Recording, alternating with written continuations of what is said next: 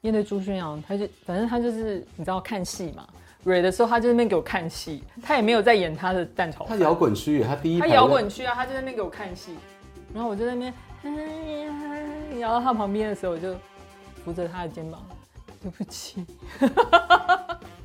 演不下去啊。对。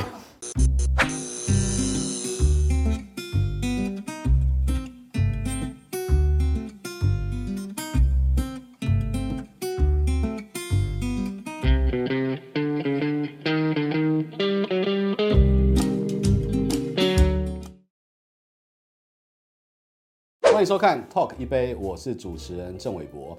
在近年呢，类型剧在台湾成为显学，而且获得了非常好的收视成绩，还有商业价值。医护剧、医疗剧尤其又是一个很重要的存在。但是如果以医疗为背景，它又有专业的内容之外，还有俊男美女，甚至带了一些轻松的喜剧元素，它可能就会成为制胜方程式。最近呢，村里来了个暴走女外科，她已经正式在台湾的电视台以及各大平台上线，而且获得非常好的成绩。究竟这样的一个成功的案例是怎么样制成的呢？让我们来今天欢迎女主角蔡淑臻。嗨，伟博哥好，各位观众朋友们，大家好。还有嘞，就是杜岩在这个剧当中非常重要的一个新的存在。Hello，伟博哥好，观众朋友们大家好，我是杜妍。今天呢，其实啊、呃，这是主持人的福利，有两位美女在我们这边畅聊，就是女外科这个台前幕后的故事。首先呢，两位女明星，看一下网友的评论跟这些收视率，心里有没有那个忐忑不安的大事稍微放了下来？有有有稍稍微微吗？对，我从呃播完之后，我整个人都还是挂在网络上，一直一直。到处看所有网友的留言，然后各个新闻一直不停的来回看，就我手都要抽筋，都要废了，眼睛都要瞎了的感觉。因为我们刚好那天有一起看首播，对，首映，然后他就就看到他一直一边在看电视，一边在划手机看 PTT，大家这么这么说。对啊，好紧张哦。导演说很像是女儿出嫁。对，差不多是这种的感觉。我正在想象赖梦杰的女儿出嫁的画面。好，我觉得还是要呃，两位先介绍一下在剧中的角色。对，淑珍。嗨，大家好，我是淑珍。我在村里来了个暴走女外科，里面饰演的是小刘医师，也就是暴走女外科本人。来，杜妍。嗨。我是杜岩，在选你。我在村里来了个暴走女外科，里面饰演的是 PGY 住院医师江缇娜。那缇娜就是一个以外科医师为志向的女孩，然后小刘医师也是她一直以来的偶像。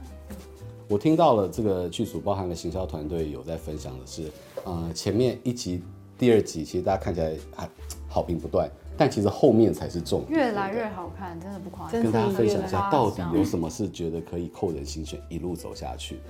是你跟朱宣阳的哦，那个关系，那个那个更精彩。你刚抖了两下，是 这个当然是卖点的一部分啦，但主要我们做这个剧的初衷就是要讲医疗环境，嗯，要讲的是议题，所以前面的两集就是甜美的糖衣。先把大家骗进来之后，再喂你们吃一点良药。但是我觉得看完跟整个透支完，就是观众应该是会蛮喜欢的。你为什么蛮喜欢的？对，因为它不，它是让大家吃吃吃得下的的，可以消可以带回家消化的，可以消化的，可以消化的剧情，不会说它不是教条式的，不是不是，完全不是。对，我们光看到。后面的海报就知道这个海报的风格也这么不正经。对，其实女外科，我觉得我们现在看到的这个成果是很不容易的。但是其实你不要讲成果，才播两集而已，好紧张哦。不要紧张，因为我们会渐入佳境嘛，对不对？希望。但是它后面的这些意涵，我觉得是很棒的，是你们站在一个娱乐的外表之下，带到了很多的医病关系。嗯，其实这件事情很不容易。我相信两位因为女外科可能更有。更深刻的体悟。嗯，我觉得医护业在台湾的定位啊，在呃许多民众的眼中，我觉得是蛮扭曲的。嗯、我们的民众对于呃健保健保制度跟这些资源，有时候太习以为常了。然后请护理师就是哎，护理师，护理师，但叫了一下不来就会生气，好像你在叫佣人一样。对但其实医护是高度专业，对，他们是高度专业，而且在现在台湾的环境真的是人力不足的情况下，真的要请大家将心比心，他们是来救人救命，不是来服务我们的，他们是奉献他们仅有的东西在帮助我们，而不是大家把这些东西习以为常。嗯，杜妍呢？就是拍完这部戏，就会觉得，因为我理解的更多医护的状态，还有不管是体质或者是本来就存在的问题，是我可能没有接触这个戏的时候，我我没有深度去了解的。嗯、那经过这些，然后我就会非常非常的 respect 所有医护。其实这样的一个戏剧的项目啊，我觉得第一个是它非常专业，在这个医疗的这个内涵上面。再者是，我觉得执行度、完成度非常高，而演员在里面包呃，他占了非常重要的一个存在。就是两位在准备的前期，一直到实际的演出，到底做了哪些预先的功课？嗯，非常多哎，因为这个剧我们从开发到开拍，大概就是五年的时间。你某种程度是女外科之母哎，她是什么叫之母啊？之母就是一一一起催生、孕育这个戏剧项目的教母。我我们制作人说，我可以说自己是半个制作人，他允许我这么说，没问题。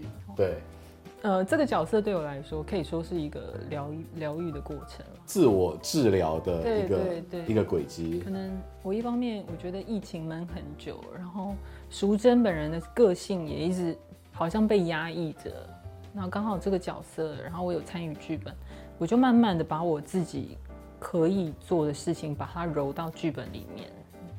其实给了角色一个心意，也给自己一个出口。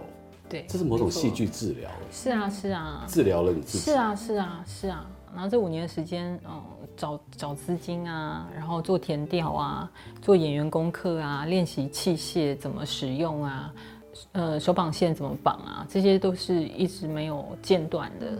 所以你现在的属于家政课的这个项目会比较进步很多吗？还不错，还不错，做的还可以哦。嗯，子母手中线，游子身上衣。对，这个缝伤口也是非常的缜密跟精致。对对对。对，杜妍呢？我也是前期花了很多时间看大量的医疗剧，然后上课，一直学，然后那时候也是压力大到，因为这是我第一次出演职人剧。你接既然接下这个角色，你就要把他的专业度做到一百分。然后我是属于学东西比较慢的人，所以当大家都已经学会子母手中线，游子身上衣的时候，我还在那边第一关都还过不去。前期就是失眠啊、暴瘦啊，后来就终于学起来了。然后学完就觉得。很有成就感，很有成就感。所以在第一、第二集当中，其实有一个江湖传说，就是缝葡萄这件事情，这是真的会发生的吗？还是台词？这个精湛的外科是可以到这种程度？可以，其实可以。可是因为我们开拍前就有去找了很多医生，然后医疗团队问，大家都说真的没有人在练习的时候就拿葡萄皮练。然后那时候就问导演说：“真的吗？那我会有手替吗？”然后导演就说：“嗯，我觉得你一定可以的。”是因为预算不够。他只是有请，只是他就是我们都有请。对，他就觉得如果是其他演员的话，就可能因为他的专长不是缝合，可是缇娜的设定既然是这样，我就一定要做到好，缝合小高手。对，所以我就真的先练猪皮，猪皮练完练葡萄皮，葡萄皮练完练那个便利商店的那个装便当的便利袋，不是一个洞一个洞吗？对。然后把它全部这样缝缝缝缝缝，缝起来就不能用了，缝起来就不能用，然 后就成为一种那种编织艺术的感觉。对对，后来真的是缝上瘾了。淑珍这一次是不是也跟小刘医师那边，不管是沟通、交谈、学习，还有借了很多东西，真的回过到这个角色上面？因为刚开始的时候，先让他相信我们是要认真做这件事情的嘛，然后他就很放心的把他小说交给我们。但这是中间，我们一直有跟他请教关于医疗知识，然后手术的一些专业的的东西。然后我们到最后拍手术戏的时候，小刘医师是全程带着他的团队全程陪我们完成的。后面有这么多双专业的眼看着你们在镜头前面要完成，那现场的感觉会不会觉得压力山大？还是好吧，反正有有靠山。我没有觉得压力山大，我觉得反而他们在我很安心，因为我出错，他们可以及时的纠正我，不要在电视机前面，然后 已经一切已经来不及了，对，对啊，然后就被网友炮轰，一定的啊，对啊。好，那在拍摄的过程当中，你觉得你遇到的大魔王最最困难的是什么点？对，因为我觉得淑珍一定超多，我我先讲，你先起个头，然后我就是有两个我觉得很困难的，就是比较要。考验演员的地方，一个是他太多专业的医疗用语了，然后每一个医学院的念法、读法是不同的，科别也不一样。对，就是他们一样的医疗名词，每一个派系的念法是不一样的。那我们要到底我们在背剧本，因为那对我们来说都太陌生了，那些超多音节的医学名词，所以你要及时的，可能现场我们统一听现场的医疗顾问。对。对那统一听，可是你就要赶快消化，然后你上去要背台词，而且是很考验演员的专业度。就我不能，就是很像在，就是很不熟悉这种，我然后就是要很能接受现场的调整。然后还有一个是有一次我要拍一场戏，然后导演那一天突然的跟我讲，那时候节奏已经很紧凑，我们在拍手术房的戏，然后导演就说他希望缇娜、杜岩如果可以的话，能不能你也加一个。专业的起手式，我要摔剪刀，然后双器械的去缝，我要一镜到底。他的那个 take 帮他的角色加分很大，真的，因为那个是在整个戏很后面，嗯、他这个动作其实代表了缇娜的未来无可限量。相较于杜妍在医学上面的这个技术的精进，我蛮好奇的是你跟朱先阳在情感上面的互动。哦。你刚刚讲的说困难，我跟我跟朱轩洋的困难真的是在有有一场第一第一集出现了，第一集第二集有一场我要色诱他，其实剧本里面没有写，剧本里面就只有写到说小刘医师看向林山君，就据点了。赖梦杰又现场，导演又给了你新的功课吗？没有，那功课是我自己给我自己的。你为什么要自己这样逼自己？我我其实是有一点想要 push 我自己，尝试一些我没有做过的事情。然后我就跟导演说：“那我要唱歌跳舞，跳去他身边勾引他这样。”然后再来是 面对朱轩洋，他就反正他就是你知道看戏嘛，蕊的时候他就在那边给我看戏，他也没有在演他的蛋炒饭。他摇滚区，他第一他摇滚区啊，他就在那边给我看戏。然后我就在那边，摇到他旁边的时候，我就。扶着他的肩膀，对不起，演不下去啊，对，又尴尬这样，因为我很少会出现这种状况。这时候作为对手戏的男演员，他应该要给你一些引导跟互动啊。没有没有，他在里面其实就是很害怕，没有错，他就是应该要很害怕，只是他蕊的时候他就没有演那个害怕嘛，然后我就变成是说，照你的方式，就是会有一点从小刘跳回淑珍。淑珍对于这种事情就本身是有障碍的，嗯，然后想说，哎、欸，我可以用小刘医生的壳稍微包住我的恐惧跟害羞，殊不知到他的面前，我就这壳就崩掉了。又回到蔡淑珍，对，又回到蔡淑珍，马上就是觉得很赤裸，演不下去。喜剧好不好演？尤其又要加上职业高度的手法，对，然后名词。喜剧是最最难的戏剧表演，其实是就是节奏跟有些笑点不是说可以设计的，其实就是要我觉得是要嗯切换，就是我们是严肃的医疗剧，嗯，柔和轻喜剧，这两东西是它一直在同一个场次里面交错出现。搞笑你就是要夸张你的表演嘛，有时候啦，有时候，但严肃的东西你又不能。开玩笑，因为这个大家会觉得你你不够尊重，所以这两个东西你就是要平衡。我觉得是这个的拿捏真的蛮有困难度的。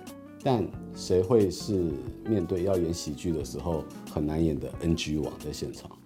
可能是我吧，就是哭戏有被卡卡住的时候。其实你要挑战蛮多蛮多的这个不同的向度，哎，就是又有专业，然后又有哭戏。情绪系的东西，哪一个坎你觉得是最大的坎？要让自己跨过，然后就成长？我觉得还是那个情绪系的部分是目前还在修行当中。但淑珍帮了我很大的忙。情绪的东西真的很难复制啊。对，就是说你要真实，像我们一般人讲什么话，就是什么什么生气或难过的东西，你一次出去，那些东西就已经被消化了。嗯，所以再出去。它的张力就会减弱。